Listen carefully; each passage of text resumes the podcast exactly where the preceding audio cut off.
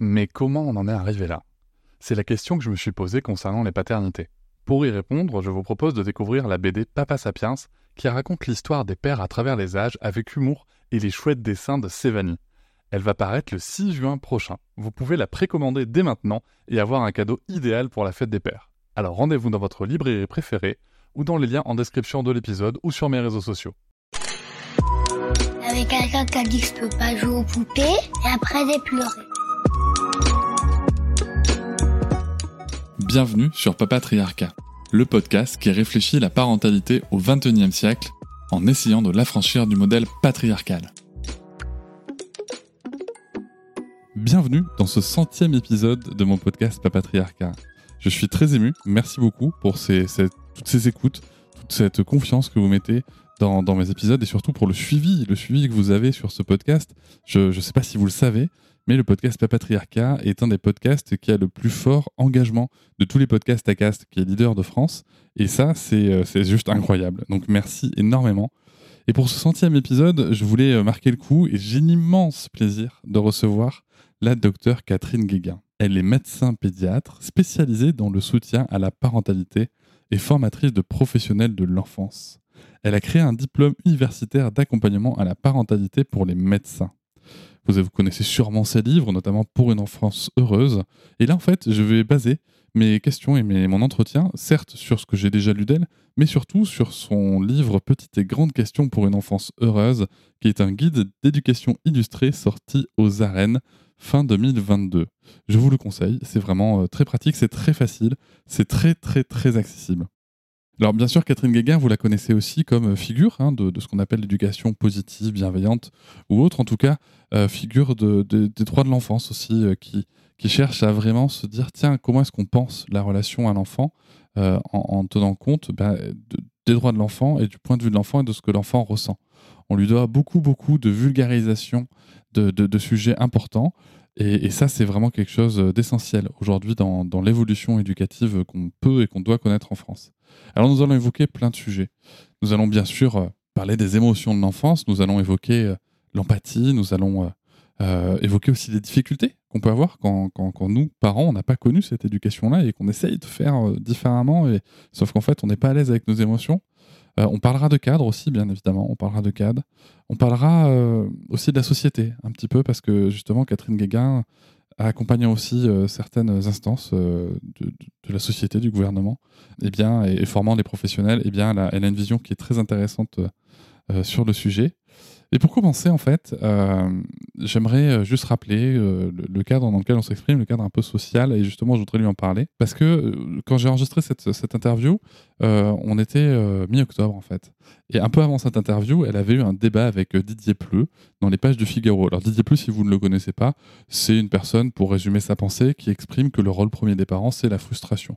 C'est de frustrer l'enfant, voilà. On doit frustrer l'enfant, puisque apparemment ils sont pas assez frustrés. C'est ce qu'il a exprimé notamment chez France Inter. Et bien sûr, ils concluent tous les deux sur un désaccord qui est assez intéressant sur l'état des violences éducatives en France aujourd'hui. Alors, à, sa décharge, lorsque cette- ce, débat avait eu lieu, nous n'avions pas encore accès, euh, puisqu'il n'était pas encore sorti, au, rapport, à l'enquête de, la Fondation pour l'enfance qui indique que 79% des parents euh, pratiquent encore des violences euh, dites éducatives ordinaires. Ça, ce chiffre n'était pas encore disponible. Après, est-ce que ça aurait changé grand-chose à son opinion Je ne sais pas. Mais en tout cas, dans le constat de Catherine Guéguin, les violences sont encore bien présentes, alors que pour, pour Didier Pleu, c'est absolument pas le cas. Et moi, je suis un petit peu gêné, parce que moi, je fais un petit peu le même constat à mon échelle, que ce soit dans, les témoignages que vous avez, aussi dans les commentaires qu'on peut voir sur les réseaux sociaux ou sous les posts des, grands médias, ou aussi sur ce qu'on peut entendre dans de grands médias. hein. Je rappelle que euh, ce jour-là, hein, je passais chez, dans l'émission Touche pas à mon poste, justement parce que c'est une émission dans laquelle on pouvait entendre que frapper les enfants, ça fait du bien, que mettre des fessées, il est, il est temps de, reprendre. Donc bon, euh, je sais pas, vraiment, c'est quelque chose qui me questionne. Je, je ne sais pas dans quelle, dans quelle sphère évoluent les gens qui pensent que la violence euh, ordinaire faite aux enfants a disparu, ou en tout cas qu'elle est minime. Euh, mais c'est quelque chose qui me questionne. Et du coup, je pose la question à la docteure Catherine Guéguin euh, en lui demandant pensez-vous qu'aujourd'hui, il ne soit plus nécessaire de louer les vertus de l'amour et de condamner la maltraitance? Je vous souhaite une très bonne écoute. Alors, à l'heure actuelle, les violences et les violences éducatives sont encore extrêmement présentes, mais elles sont un tabou. Et la plupart des gens ne veulent pas le reconnaître. Je ne sais pas si vous savez que l'OMS et l'UNICEF ont publié un appel en novembre 2021 pour demander à tous les gouvernements du monde de soutenir les parents justement pour combattre les maltraitances et la négligence. Et ils ont rappelé des chiffres parce qu'il n'y a pas de chiffres très précis en France. Mais en Europe, il y a 117 millions d'enfants qui souffrent de maltraitance, aussi bien physique, émotionnelle que sexuelle. Donc ce n'est pas un, petit problème, c'est un immense problème. Et il faut savoir dépister, diagnostiquer ces enfants qui ont été maltraités. Et la plupart euh, euh, des professionnels ne savent pas bien voir euh, les signes de souffrance chez ces enfants ou ces adolescents-là. Vous utilisez le mot maltraitance. Comment est-ce que vous le définiriez, le mot maltraitance Alors, pour moi, il n'y a pas de vraie frontière entre la violence éducative et, la maltraitance. Sous couvert de violence éducative, il peut y avoir des maltraitances très importantes, c'est-à-dire des violences physiques ou psychologiques, euh, que moi j'appelle maltraitance émotionnelle. Pas que moi, parce que ce sont les chercheurs du monde entier qui utilisent cette terminologie de maltraitance émotionnelle. Les violences physiques, c'est évidemment gifler, mais c'est pousser un enfant, tirer ses cheveux, euh, le, mettre sous l'eau froide. Euh, il y a encore deux jours, on m'a dit que euh, j'ai vu une femme qui, qui m'a avoué qu'elle mettait ses enfants sous l'eau froide dès qu'ils faisaient une colère. ça peut être des choses très violentes. Avec, j'ai vu beaucoup, beaucoup de parents prendre leur ceinture et, et fouetter leur enfant. Donc les violences peuvent être extrêmement importantes. Ensuite, la maltraitance émotionnelle, c'est tout ce qui va rabaisser, humilier l'enfant. Et donc, tout comportement ou parole qui punit l'enfant, c'est-à-dire toute punition est une maltraitance émotionnelle, et, tout mot ou comportement qui va humilier, rabaisser l'enfant, lui disant t'es nul, t'es es un débile, t'arriveras jamais à rien, ou qui l'exclut. Donc vous voyez, ou qui ne répond pas à ses besoins fondamentaux. Donc cette maltraitance émotionnelle, la négligence est encore extrêmement courante et dans tous les milieux. Merci beaucoup pour cette précision. Il y a quelque chose quand même que je voudrais euh, dire. Je sais qu'on va, on va développer après sur le, le, pourquoi du comment et surtout comment est-ce qu'on peut faire autrement parce que c'est souvent la question. Est-ce que ça veut dire, selon vous, parce que je sais que c'est une nuance qui est importante, est-ce que ça veut dire que le parent qui ne sachant pas faire autrement va avoir crié, va avoir puni, devient un parent maltraitant? Parce que souvent c'est comme ça que les parents le vivent. J'ai eu tel comportement et ça fait de moi telle personne, alors que pas, nous, ne sommes pas nos comportements. Alors, dans ma vie de pédiatre, j'ai reçu énormément, énormément de parents maltraitants. Et je veux dire haut et fort que je n'en veux pas du tout à ces parents-là. Pourquoi? Eh bien, dans toutes les cultures, dans toutes les religions, dans le monde entier, à l'heure actuelle, la grande majorité des parents humilient leurs enfants verbalement et physiquement en croyant bien faire. Donc, on ne peut pas les condamner. Ils pensent que c'est comme ça que l'enfant va bien travailler à l'école et bien se comporter. Donc, c'est vraiment une révolution éducative de leur faire comprendre qu'il va falloir changer d'éducation. Ce n'est pas simple du tout, du tout, parce qu'ils pensent que c'est comme ça que l'enfant va devenir quelqu'un de bien. Ils me, me l'ont dit tout le temps, tout le temps, tout le temps. Le fameux C'est pour ton bien, qu'on retrouve aussi chez Alice Miller, par exemple, qui a écrit un livre intitulé ainsi.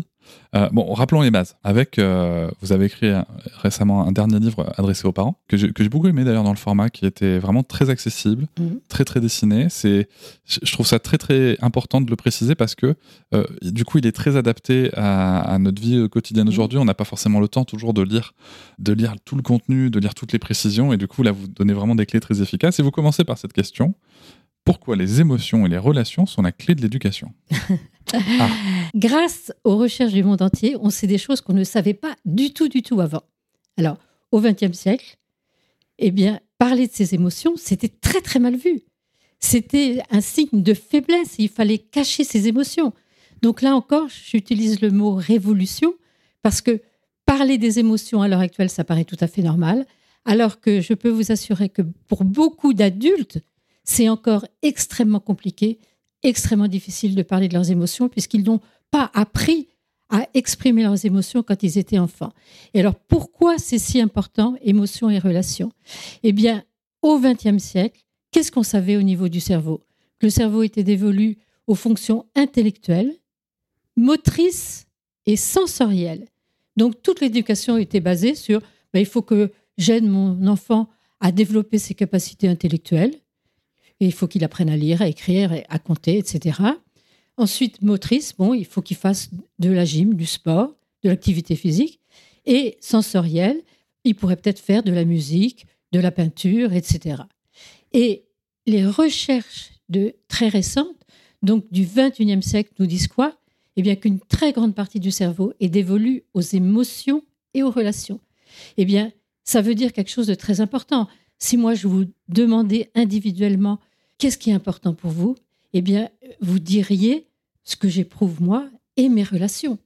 Donc, pour son bien-être, les émotions et les relations sont fondamentales. Donc, c'est toute une autre façon de voir le développement humain, c'est-à-dire qu'il va falloir, dès la grossesse, aider les parents à être connectés à leurs propres émotions à eux et la femme enceinte d'être connectée aussi aux émotions de, de son enfant. Donc c'est dès la grossesse qu'il faut faire déjà un travail pour dire aux parents pourquoi les émotions sont si importantes et pourquoi elles sont si importantes. Parce que les émotions nous aident à vivre, à nous connaître. Si on n'est pas connecté à nos, émotions, on ne peut pas savoir qui on est. C'est-à-dire qu'est-ce qui nous intéresse, qu'est-ce qui nous motive, qu'est-ce qui vraiment, vraiment donne un sens à notre vie? Et ensuite, nos émotions sont importantes évidemment pour notre vie affective. Il faut être au clair avec ce qu'on éprouve pour les uns et pour les autres. Si on n'éprouve rien pour autrui, on peut perdre son sens éthique et moral. C'est-à-dire que si on n'éprouve rien pour autrui, on peut le voler et, ou le tuer. Si on n'éprouve rien pour son travail, si on n'a plus du tout de motivation, plus de plaisir, on ne peut pas aller travailler. On ne peut pas penser, on ne peut pas agir si on n'est pas d'abord connecté à nos émotions, qui, qui sont reliées à nos besoins les plus profonds. Par contre, ça ne veut pas du tout dire que l'intellect n'est pas important. Si, l'intellect est très important, mais les émotions sont primaires. C'est d'abord qu'est-ce que je ressens et ensuite comprendre pourquoi j'ai telles émotions et quels sont les besoins derrière nos émotions. Donc c'est d'abord les émotions et ensuite pourquoi j'ai telles émotions et qu'est-ce que ça signifie pour moi? J'aime beaucoup que vous, rappeliez, que vous rappeliez tout ça et aussi que vous rappeliez cette notion de au XXe siècle, on pensait que, parce que euh, c'est vrai qu'on on a tendance à regarder un petit peu le fonctionnement de, notre cerveau, donc de notre espèce, au travers de, cette espèce d'image très contemporaine et très prétentieuse, hein, disons-le, euh, de, nos connaissances, alors qu'il y a quand même des mécanismes qui sont là depuis, pour certains, des millions d'années et qui ont assuré la survie de l'espèce bien avant, euh, d'ailleurs, qu'on invente l'écriture ou la lecture. Donc c'est intéressant aujourd'hui de se pencher là-dessus et c'est vrai que les neurosciences ont tendance à, juste à mettre en exergue en fait des mécanismes qui sont déjà présents et qu'on n'a peut-être pas pris le temps d'observer. Euh, vous nous parlez de, l'importance des émotions et de comprendre l'autre. Ça ressemble beaucoup à la définition de l'empathie, euh, je trouve. Est-ce que est-ce que c'est la définition que vous en faites et en quoi c'est important l'empathie dans l'éducation? Alors, émotion et relation, ça va absolument ensemble. Et pourquoi? Parce que l'empathie, c'est le travail sur les émotions. Mais ce travail-là, encore une fois, il commence toujours par soi-même. C'est-à-dire que le parent, il faudrait vraiment qu'il fasse un travail sur ses propres émotions et qu'il n'ait aucune culpabilité à éprouver telle ou telle émotion. C'est-à-dire que les émotions ne sont ni bien ni mal.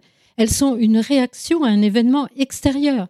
Il faut juste les accueillir, les accepter, savoir les réguler et comprendre pourquoi on a telles émotions.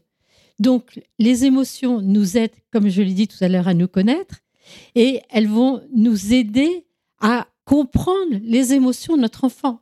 Parce que l'empathie, c'est quoi? Eh bien, c'est d'abord percevoir ses propres émotions et celles de son enfant. Ensuite, c'est comprendre ses propres émotions et comprendre celles de son enfant. Et ensuite, il y a la sollicitude empathique qui nous amène à prendre soin de nos propres émotions, c'est très très important, et à prendre soin des émotions de notre enfant. Et quand, justement, c'est ça, moi j'ai été scotché quand j'ai vu que les chercheurs nous disaient ça, quand on a cette empathie-là, eh bien, ça permet totalement au cerveau de l'enfant de se développer, et aussi bien le cerveau intellectuel que affectif. Le cerveau affectif, c'est celui qui nous permet d'être connecté à nos émotions et d'avoir des relations satisfaisantes. Et ça, je peux vous assurer qu'au XXe siècle, on ne le savait pas. On pouvait avoir l'intuition qu'il faut être empathique pour euh, se sentir bien et, et avoir des bonnes relations, mais maintenant, c'est prouvé par la science que c'est l'empathie qui permet le développement optimal du cerveau de l'enfant et de l'adolescent. Et oui, et d'une façon très claire et très simple, parce que c'est ce qui permettait la survie du petit bébé aussi, parce que sans empathie, en fait, on, on, ben, on mourait hein, à l'époque hein, quand même, Oui. donc euh, il Oui. fut un temps. Euh, quand, on, quand on raisonne au niveau de l'espèce. Par contre, Oui. ce que je voudrais dire, Allez-y. puisque vous dites c'est ça qui permet la survie. Par contre, comme le petit, lui, ne sait pas gérer ses émotions, et ce n'est pas qu'il ne veut pas ou qu'il ne sait pas, c'est qu'il ne peut pas, parce que son cerveau est immature. Et ça, on ne le savait pas au XXe siècle. C'est-à-dire que il ne le fait pas exprès d'avoir des crises, de beaucoup pleurer, euh, d'avoir des tempêtes émotionnelles, de se rouler par terre, de taper, de crier, de mordre, de jeter ses jouets. Il ne le fait pas exprès. Et pour revenir à la question de, la violence éducative, euh, c'est la première année de vie où les enfants subissent le plus de maltraitance et où il y a beaucoup encore de morts d'enfants dues à la maltraitance. Et pourquoi? Mais Parce que les pleurs de l'enfant, pour beaucoup, beaucoup de parents qui sont fragiles, ça devient insupportable. Et dans ce cas-là, ils ont des gestes qu'ils ne devraient pas avoir. Donc moi, je n'en veux pas encore une fois aux parents. Il faudrait qu'ils soient accompagnés, aidés, comme ça se fait dans beaucoup de pays avancés. Par exemple, au Danemark, les parents qui ont eu un enfant, ils sont accompagnés avec un professionnel de l'enfance qui est très très bien formé, qui vient chez eux pendant les premières semaines. Ensuite, ils ont des groupes de parole dans leur quartier avec des parents qui ont eu un enfant au même âge, ce qui permet de tisser des liens avec les autres parents pendant toute la première année de vie. Donc ça veut dire que si justement ils se sentent fragiles, s'ils comprennent pas les pleurs de leur enfant, euh, s'ils sentent qu'ils craquent, eh bien ils ont toujours, toujours des espaces de parole avec des gens très bien formés et qui les aident. Et ils peuvent faire appel aussi aux autres parents de leur quartier. Et ils font ça au Danemark depuis des années et des années. Donc je ne vois pas pourquoi la France ne ferait pas ça. C'est un travail de, de, santé publique, de prévention. Ça prévient les burn-out et ça prévient la maltraitance chez l'enfant. Et le burn-out, il concerne aussi bien les mères que les pères. On parle tout le temps du burn-out des mères, mais il y a aussi, j'ai vu beaucoup, beaucoup de pères disjonctés. Donc ça concerne les deux parents et il faut accompagner, aider les parents avec, un, avec les enfants quand ils sont petits parce que c'est la période la plus compliquée, la plus difficile. Vous évoquiez justement cette vision de l'enfant qui faisait exprès, qu'on avait avant. Euh, on entend quand même encore aujourd'hui, malheureusement, y compris dans le grand média, que euh, l'enfant, euh, c'est un petit tyran qui n'a qu'une seule idée, c'est avoir l'emprise sur nous et prendre le pouvoir, Oui. et qui est né comme ça. Hein. Oui. Selon vous, est-ce que est-ce qu'on peut dire que c'est le fruit quand même d'une grande méconnaissance en fait de ce qu'est l'enfant? Alors pour moi, ça me met très en colère D'accord. parce que c'est des gens euh, qui ne se sont pas mis au point au niveau des connaissances scientifiques, parce que ça fait maintenant euh, une quinzaine d'années que tous les chercheurs euh, au niveau mondial disent que non, l'être humain ne naît pas en portant le mal en, en lui, il ne naît pas mauvais, par contre, il a en lui des capacités d'empathie et d'altruisme, c'est-à-dire qu'il a la molécule d'ocytocine, qui est la molécule de l'empathie. Par contre, le gros problème, c'est que on est empathique, mais comme la grande majorité des enfants subissent des humiliations verbales et physiques dès la première année de vie, eh bien cette ocytocine sommeille, c'est-à-dire que le stress empêche le développement de cette empathie. Donc, on a tous cette capacité d'empathie, il faut juste la réveiller. Je parlais tout à l'heure un petit peu du lien avec le développement de l'espèce. Est-ce que vous pensez que justement les comportements proximaux qu'on connaît, alors attention, sans que ce soit une injonction à le faire ou à ne pas le faire, ch- chacun est libre de ses choix. On va juste parler de pratiques. Est-ce que vous pensez que les comportements proximaux peuvent aider justement à travailler cette empathie? Je pense au portage, au cododo, à l'allaitement, toujours en rappelant que c'est au choix euh, euh, des mamans en l'occurrence surtout, qu'il n'y a aucune injonction à le faire, mais est-ce que ça peut aider quand même? Moi, évidemment que je suis favorable à tout ce qui va renforcer le lien parent-enfant, hein, et je dis bien parent-enfant parce que les pères aussi peuvent porter leur enfant, faire du pot à pot avec leur enfant. On sait que toutes ces occasions-là renforcent le lien parent-enfant. Par contre, j'ai toujours été extrêmement, extrêmement prudente et comme vous le dites très bien, il ne faut jamais, jamais forcer. C'est-à-dire que si on n'est pas prêt à le faire, il faut surtout pas, et ce ne sont pas des injonctions. Dans l'éducation, il n'y a pas d'injonction. Hein? Il y a comprendre pourquoi les parents souhaitent telle ou telle chose, les aider à savoir ce qu'ils veulent transmettre et les accompagner quand ils ont un comportement inadéquat avec leurs enfants. Donc c'est un accompagnement. Nous reviendrons justement sur la notion de comportement, euh, je pense, euh, un petit peu après. Il y a quand même quelque chose qui, me, questionne quand, euh, quand on parle d'empathie, de, de, transmettre l'empathie aux enfants. C'est-à-dire que, par exemple, alors ce fut mon cas personnel, hein, moi j'ai pas spécialement connu l'empathie quand j'étais gamin, mais si on n'habite pas au Danemark avec tout l'accompagnement qu'il y a, puisque on est en France, et que moi j'ai pas connu l'accompagnement empathique étant enfant, comment est-ce que je peux l'offrir aux miens Oui. Alors l'empathie, ça se transmet. C'est-à-dire que on reçoit de l'empathie, soit par soi-même, c'est-à-dire qu'il faut être bienveillant avec soi-même. Ça fait partie. Je vous remercie de le dire. Oui, ça fait partie de ce qu'on appelle, on pourra en parler, des compétences psychosociales. C'est être bienveillant avec soi-même. Se dire, je fais de mon mieux. Je ne suis pas parfait parce que ça n'existe pas. Je fais des erreurs parce que ça arrive à tout le monde parce que l'éducation, c'est la chose la plus compliquée. Donc tous les parents font des erreurs et ce n'est pas grave. Il faut juste le reconnaître. Et quand on a un mot de trop, un geste qu'on n'aurait pas dû avoir, ce n'est pas grave du tout. Je vais peut-être vous choquer en disant ça, parce que ça arrive à tous les parents. Et, mais il faut juste dire à l'enfant, excuse-moi, j'aurais pas dû te dire ça, pas dû te faire ça. Et dans ce cas-là, c'est très éducatif pour l'enfant. Il comprend qu'on fait tous des erreurs, nous les humains, et qu'on apprend et qu'on peut toujours progresser. Il faut d'abord avoir de la bienveillance avec soi-même, de la compassion. Et le premier facteur de, pour se protéger du burn-out quand on est parent, c'est d'avoir de la compassion pour soi et de la bienveillance pour soi. Donc c'est très très important. Et surtout ne pas se mettre la, barre trop haut. Moi je ne comprends pas. Euh, pourquoi on veut absolument être parfait, puisque ça n'existe pas. Oui, Dans ce cas-là, on, on ne serait pas humain. Ensuite, l'empathie nous vient des autres. C'est-à-dire qu'à chaque fois qu'on rencontre quelqu'un d'empathique, ça veut dire qu'il nous comprend, qu'il comprend nos émotions, qu'il perçoit nos émotions et qu'il les comprend. On reçoit de l'ocytocine, on reçoit de l'empathie. Donc, on peut aller dans des groupes, par exemple, euh, de parents ou être avec des amis qui sont bienveillants. Eh bien, à chaque fois, ça renforce notre capacité d'empathie. À chaque fois qu'on est dans une ambiance agréable, avec des gens qui nous comprennent, eh bien, on devient de plus en plus empathique. Par contre, toutes les situations de stress diminuent notre empathie. Ça veut dire que c'est le cortisol, le stress, qui empêche le développement de l'ocytocine. Donc, tout ce qui nous stresse empêche notre empathie. Donc, c'est pour ça que je dis aux parents, mais déstressez-vous, ne vous mettez pas de pression. Et pour pas se mettre de pression, qu'est-ce qu'il faut faire? Il faut d'abord connaître ses propres limites et être parent, c'est la chose la plus difficile au monde. Eh bien, dès qu'on n'en peut plus, il faut savoir demander de l'aide. Et savoir demander de l'aide, ça fait partie des compétences psychosociales. Et c'est-à-dire qu'il faut avoir autour de soi un groupe de personnes qui aiment les enfants et à qui on peut demander, tiens, là, là, j'en peux plus, et ne pas avoir honte de ne pas en pouvoir. Hein.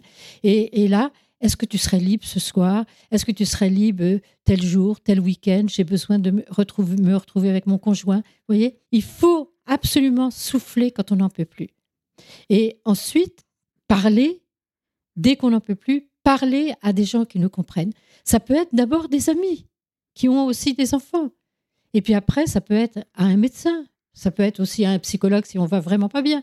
Et si on, on sent qu'on va disjoncter, il faut aller voir quelqu'un un, médecin ou un psychologue. En parler, en parler, en parler, en parler, en parler.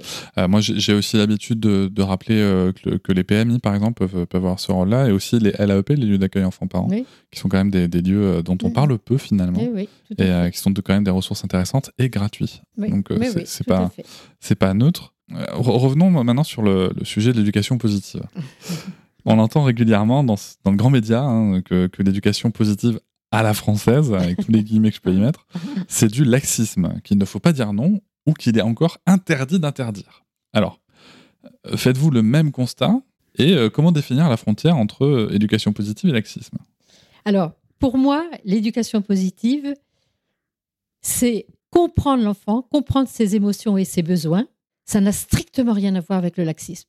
C'est-à-dire que l'adulte doit être un vrai adulte, il doit transmettre des valeurs, il doit savoir poser un cadre, il doit savoir dire non à l'enfant. Ça, c'est extrêmement important. Mais il le fait sans humilier verbalement et physiquement les enfants. Par contre, comme c'est une véritable révolution éducative, c'est extrêmement compliqué. Et qu'on ne peut pas sortir d'une éducation qu'on a reçue violente d'un coup de baguette magique. C'est impossible. À mon avis, il faut à peu près une génération pour vraiment que notre société change. Donc à l'heure actuelle, euh, ben, les parents entendent parler d'éducation bienveillante et pour eux, euh, soit ils n'ont pas compris, soit ils n'ont pas voulu comprendre que élever son enfant, c'est quelque chose qui demande savoir ce qu'on veut transmettre à son enfant. Et élever son enfant, c'est lui donner une sécurité affective. Et la sécurité affective, elle se donne évidemment par l'affection qu'on donne à son enfant, l'amour qu'on donne à son enfant, la confiance qu'on lui fait et qui l'aide à progresser. Mais c'est aussi lui dire qu'il y a des choses interdites et il y a des choses qu'on ne fait pas. Hiring for your small business? If you're not looking for professionals on LinkedIn, you're looking in the wrong place. That's like looking for your car keys in a fish tank. LinkedIn helps you hire professionals you can't find anywhere else, even those who aren't actively searching for a new job but might be open to the perfect role. In a given month, over 70% of LinkedIn users don't even visit other leading job sites. So start looking in the right place. With LinkedIn, you can hire professionals like a professional. Post your free job on linkedin.com slash people today. Et, et ça, c'est extrêmement, extrêmement important. C'est-à-dire qu'il doit y avoir des règles très très importante que l'enfant n'observera certainement pas à chaque fois, bien entendu, mais il va falloir l'aider à comprendre pourquoi on, lui dit qu'il y a telle et telle règle. Et il faut absolument savoir dire non. C'est fondamental. Hein. J'aime beaucoup la tournure de phrase de, Marion Querc qu'elle a eue dans, mon podcast, où elle explique que, en fait, le sujet, notamment de l'éducation positive, en tout cas du changement de posture éducative en France, c'est pas de remettre en question la présence du cadre, mais la violence du cadre. Absolument. Et je trouve cette phrase parfaite. Donc je la ressens à chaque fois. Oui, tout à fait. D'être vraiment très pertinente. Alors pour celles et ceux qui nous écoutent, vous pourrez aussi retrouver euh, dans, dans l'épisode 80 avec euh, Héloïse Junier, Justement, on a fait tout un épisode sur fixer un cadre non violent pour, pour vous donner des pistes. Mais il y a quand même quelque chose qui m'interpelle parce que on se parle de fixer un cadre, on se parle d'empathie, on se parle de comprendre l'enfant.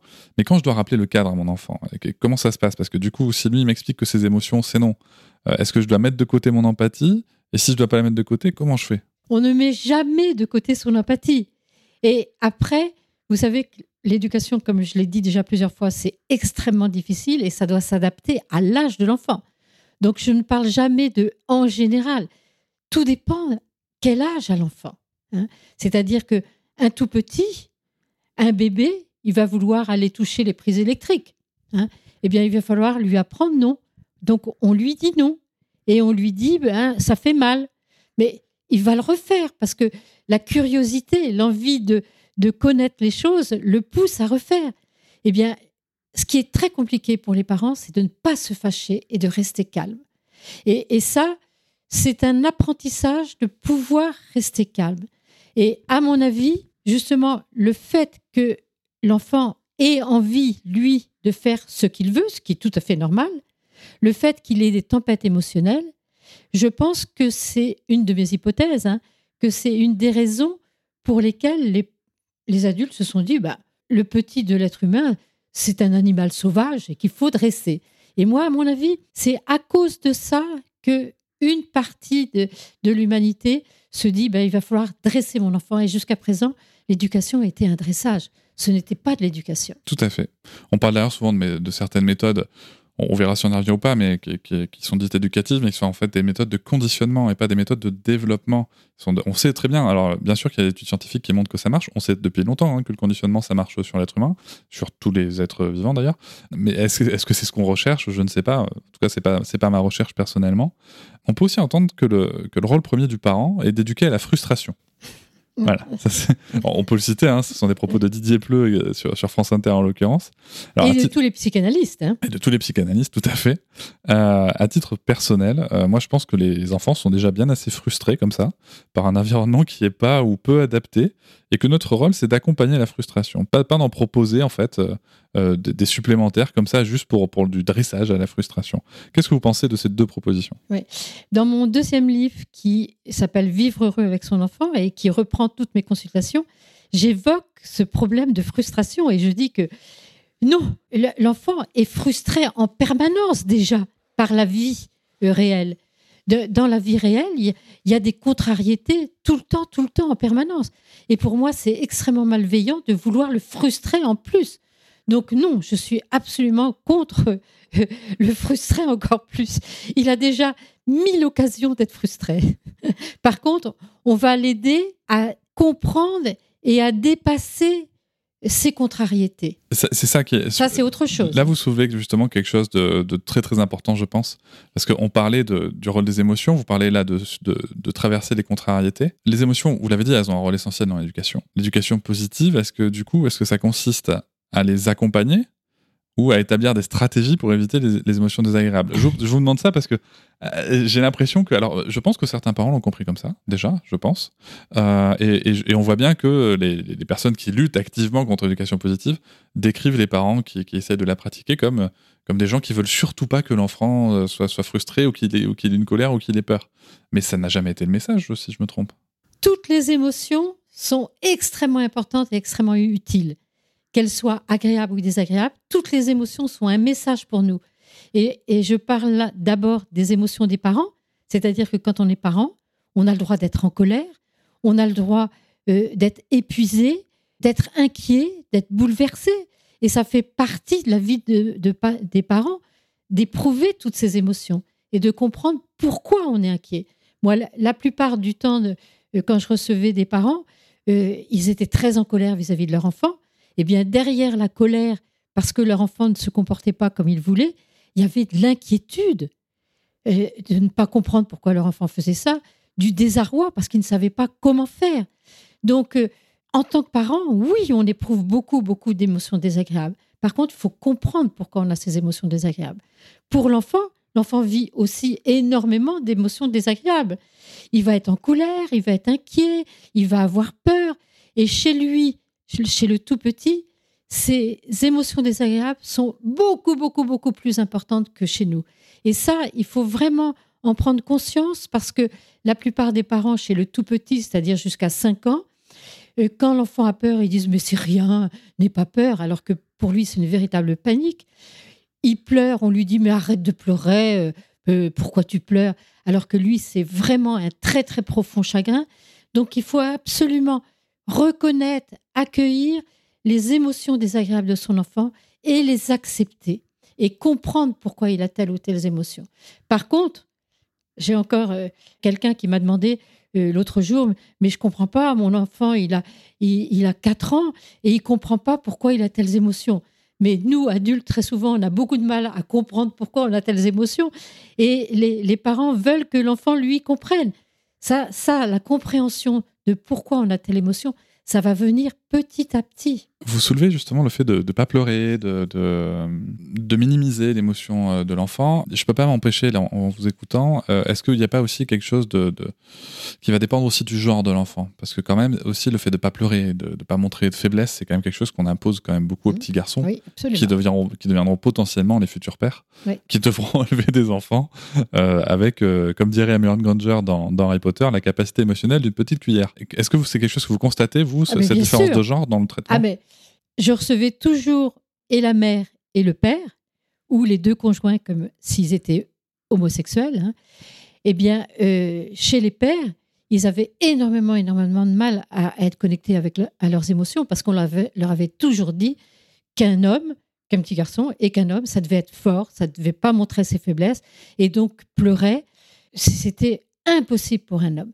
Donc ça, il faut absolument qu'il y ait un changement d'éducation et qu'on comprenne que exprimer ses émotions désagréables, c'est extrêmement, extrêmement important.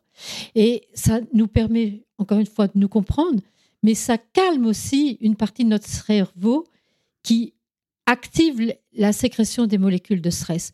Donc quand on arrive à dire, oui, je suis triste, mais je suis vraiment très triste, je suis malheureux, eh bien, tout de suite, on est moins stressé.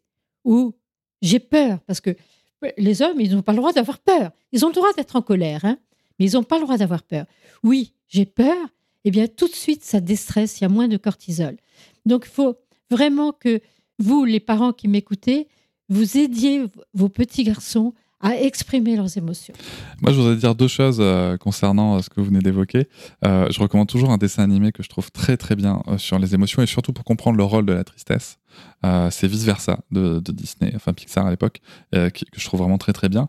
Ensuite, juste un petit message que je passe à, chaque épisode pour l'auditoire. Si vous souhaitez réagir, si vous souhaitez poser une question, si vous souhaitez, vous avez le droit d'être d'accord, pas d'accord. Vous, avez en description d'épisode un lien vers l'application SpeakPipe. Vous y allez et vous me laissez un audio.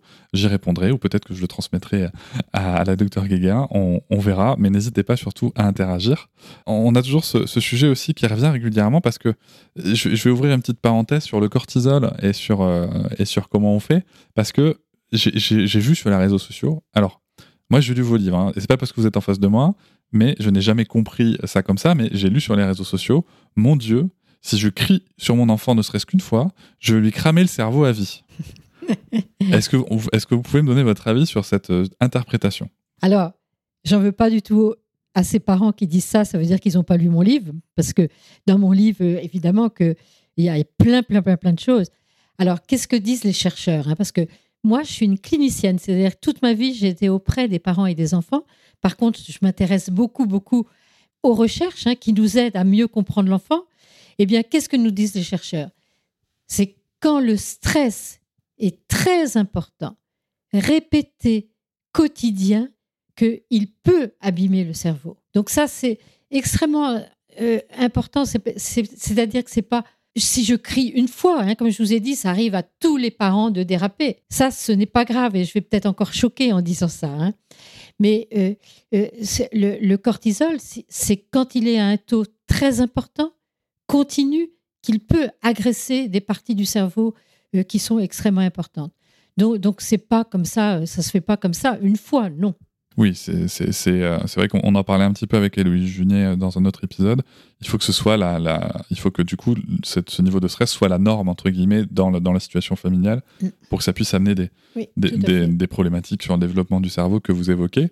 C'est vrai que moi j'ai tendance à dire, vous, vous, avez, vous disiez, je vais peut-être choquer, moi j'ai tendance à dire, et je le, et je le redis devant, devant vous, c'est que moi quand, quand je vois des parents qui, euh, qui craquent, euh, mais même quitte à mettre une gifle à l'enfant, euh, mais qui regrettent, parce qu'ils Oui. voulaient pas le geste, moi je suis persuadé euh, qu'il vaut mieux justement à ce moment-là faire preuve d'empathie encore plus Oui. euh, que d'habitude, faire preuve de compassion, plutôt que de leur dire qu'ils ont vraiment fait de la merde. Oui, oui, je pense qu'ils n'ont pas besoin de ça, moi en tout cas j'aimerais pas qu'on me le fasse, et, et je pense que c'est le meilleur moyen de les accompagner.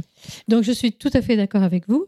Par contre, c'est tout une, un apprentissage quand on sent qu'on est prêt à disjoncter. Il, faut encore une fois être connecté à ce qui se passe en nous, dans notre corps, à nous parents. C'est-à-dire sentir nos sensations corporelles, nos émotions. Par exemple, sentir qu'il y a de la chaleur qui vient, qu'on commence à voir la voix qui tremble, on a le cœur qui, qui se met à, à s'accélérer. Ça, ça veut dire qu'on commence à, à- à disjoncter. Eh bien, il faudrait être conscient de ça et de se dire, bon, eh bien, il va falloir que j'aille faire une pause.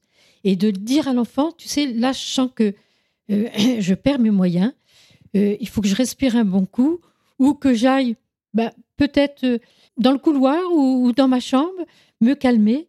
Et dans ce cas-là, je peux vous assurer que c'est un apprentissage très important parce que nous sommes des modèles très puissants pour les enfants. Eh bien, les enfants apprennent à faire la même chose. Et ils apprennent, et c'est comme ça qu'on peut contrôler nos émotions quand elles nous envahissent et qu'on va disjoncter. Et dans ce cas-là, l'enfant va apprendre la même chose petit à petit, vers à peu près 5 ans. hein. il peut apprendre à, savoir ce qui se passe dans son corps et à, dire lui-même, hein, j'ai vu des enfants qui savaient dire, oui, là je sens que je vais commencer à taper ma petite sœur ou, mon copain, il faut que j'aille me calmer.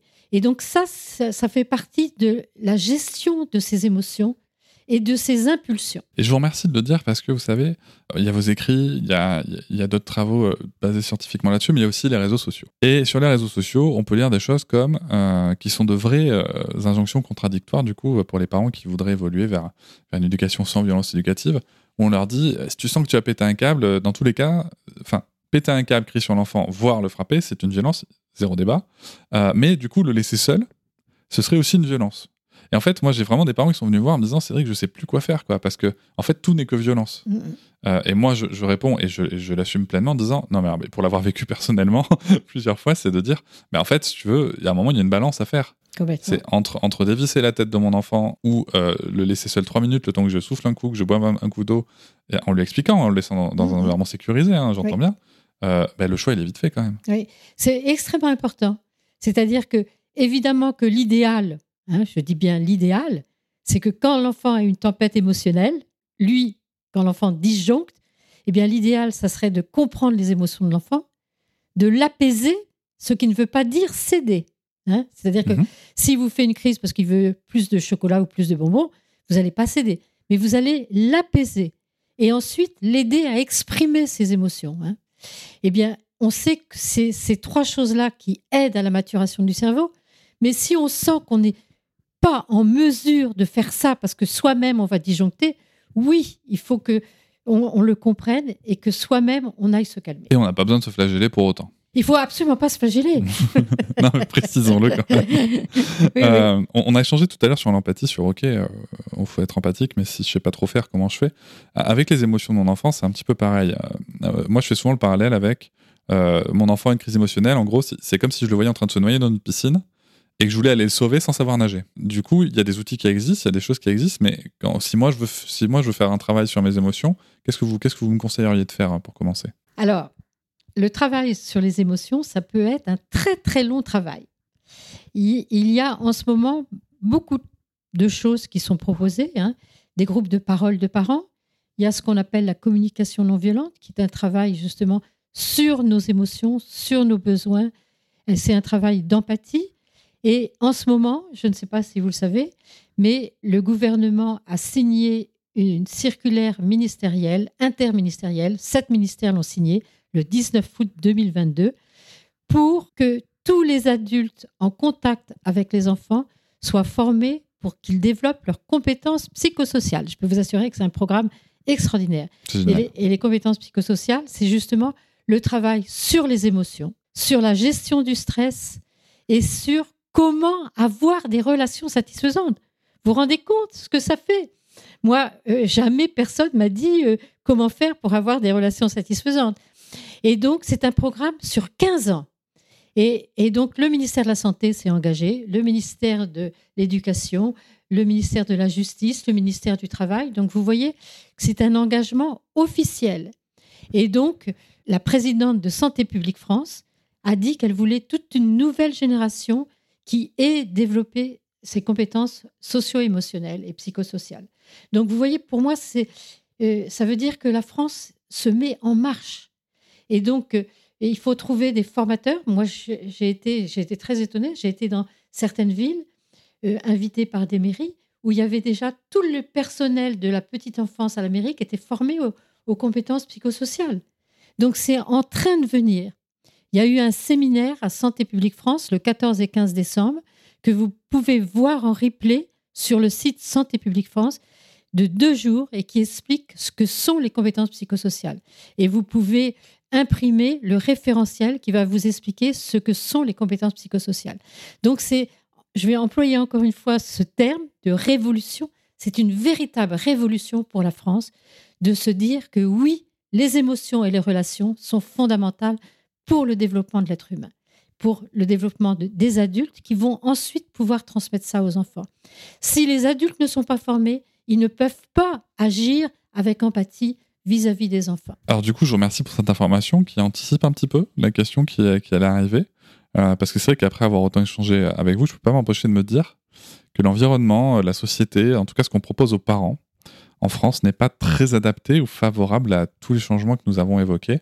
On n'est pas au Danemark, hein, comme je le disais tout à l'heure. Qu'est-ce que vous en pensez, vous? Qu'est-ce qu'il faudrait, qu'est-ce qu'on pourrait mettre en place euh, aujourd'hui rapidement? Alors moi, je vais vous dire que j'ai un biais, hein, puisque depuis maintenant euh, plus de dix ans, je suis invitée en permanence, en permanence, aussi bien par l'éducation nationale, je travaille beaucoup avec eux, par des villes, par des professionnels de l'enfance, tout le temps, tout le temps. Donc les gens qui m'invitent, ce sont des gens qui ont envie d'évoluer et qui sachent que l'empathie et l'exigence aussi, hein, parce que empathie et aider l'enfant à se développer, à progresser en mettant un cadre, tout ça, ça va ensemble, eh bien, ils sont favorables à ça. Et je peux vous assurer que je rencontre des gens formidables partout, partout, partout. Je suis allée à l'île de la Réunion, je suis allée en Guadeloupe et partout, partout, il y a des gens qui sont debout et qui transmettent toutes ces connaissances.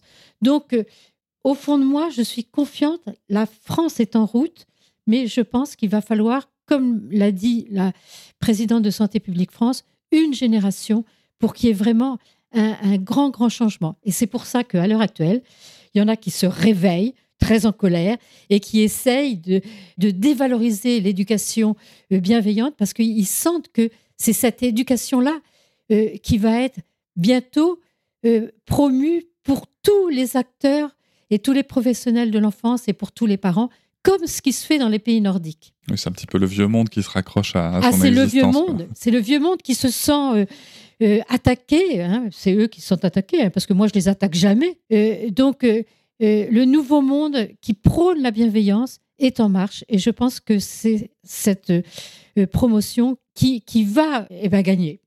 Mais justement, vous voyez le sujet comment dans, dans 20 ans On en sera où dans 20 ans, à votre avis?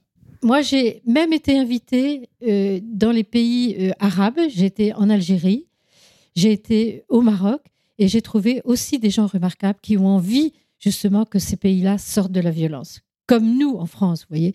Et, j'ai aussi été en contact avec euh, des Africains qui, la même chose, ont envie de sortir de la violence.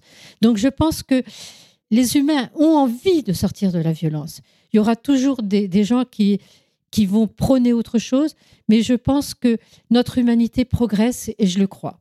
Pour conclure, docteur Guéguin, euh, si vous pouviez parler à la Catherine d'il y a 20 ans, celle qui découvre les neurosciences et qui commence à comprendre et apprendre le sujet, qu'est-ce que vous aimeriez lui dire?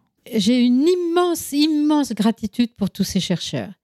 Et moi, ça m'a émerveillée, ça m'a bouleversée et ça m'a modifié totalement ma vision de, de l'enfant et de l'adolescent. Et je peux vous assurer, bon, moi j'ai des enfants, des petits-enfants. Maintenant, mes petits-enfants sont grands, mais quand ils avaient des tempêtes émotionnelles, euh, j'avais beaucoup, beaucoup de compassion pour eux. Je savais qu'ils souffraient de ça. Donc, je n'avais plus du tout la même vision que ce que les psychologues au XXe siècle nous apprenaient. Euh, au XXe siècle, on nous apprenait que l'enfant faisait exprès, excusez-moi, pour emmerder ses parents. Oui, tout à fait. oui. Voilà. Eh bien là, je, savais que non, ils étaient en souffrance et qu'il fallait au contraire les aider à sortir de leur tempête émotionnelle. Donc, euh, euh, ça change notre conception de l'humanité aussi, c'est-à-dire que ça nous montre que l'être humain est fait pour l'empathie et pour l'altruisme. Par contre, il va falloir combattre tous ces phénomènes de maltraitance qui sont encore très, très, très fréquents. Donc, euh, c'est une autre vision de l'être humain, que l'être humain ne n'est pas mauvais. Non, on a une potentialité énorme en nous de devenir euh, des gens empathiques et altruistes. Donc, pour moi, c'est une vision extraordinaire. Donc, ce que vous diriez, c'est continue, Catherine. N'aie pas peur, ne baisse pas les bras. Ah, pour moi, je, je suis en accord total avec ce que je crois profondément, que l'être humain, pour se sentir bien, il a toujours envie de progresser. Et un être humain qui sent qu'il peut progresser, eh bien, il se sent bien. Donc, euh, c'est ça qu'il faut dire à nos enfants. C'est-à-dire que quand ils font des erreurs, quand, quand ils se comportent euh, pas comme il faudrait, il faut leur dire, bah oui, on ne fait pas ça, on ne dit pas ça, mais moi, je te fais confiance tu peux apprendre à ne plus dire ça, à ne plus faire ça. Ça veut dire que ça lui montre que lui-même peut progresser, donc ça lui donne confiance en lui. Et c'est ça, nous les humains, qui nous rend pleinement humains, de savoir qu'on peut toujours progresser dans tous les sens, aussi bien intellectuellement que affectivement. Merci beaucoup, docteur Guéguin, Avec grand plaisir. pour cet échange. Je vous remercie de m'avoir écouté. Je vous invite à vous abonner au podcast sur votre plateforme préférée et à me retrouver sur Instagram, TikTok, Facebook et sur le blog papatriarca.fr. À bientôt!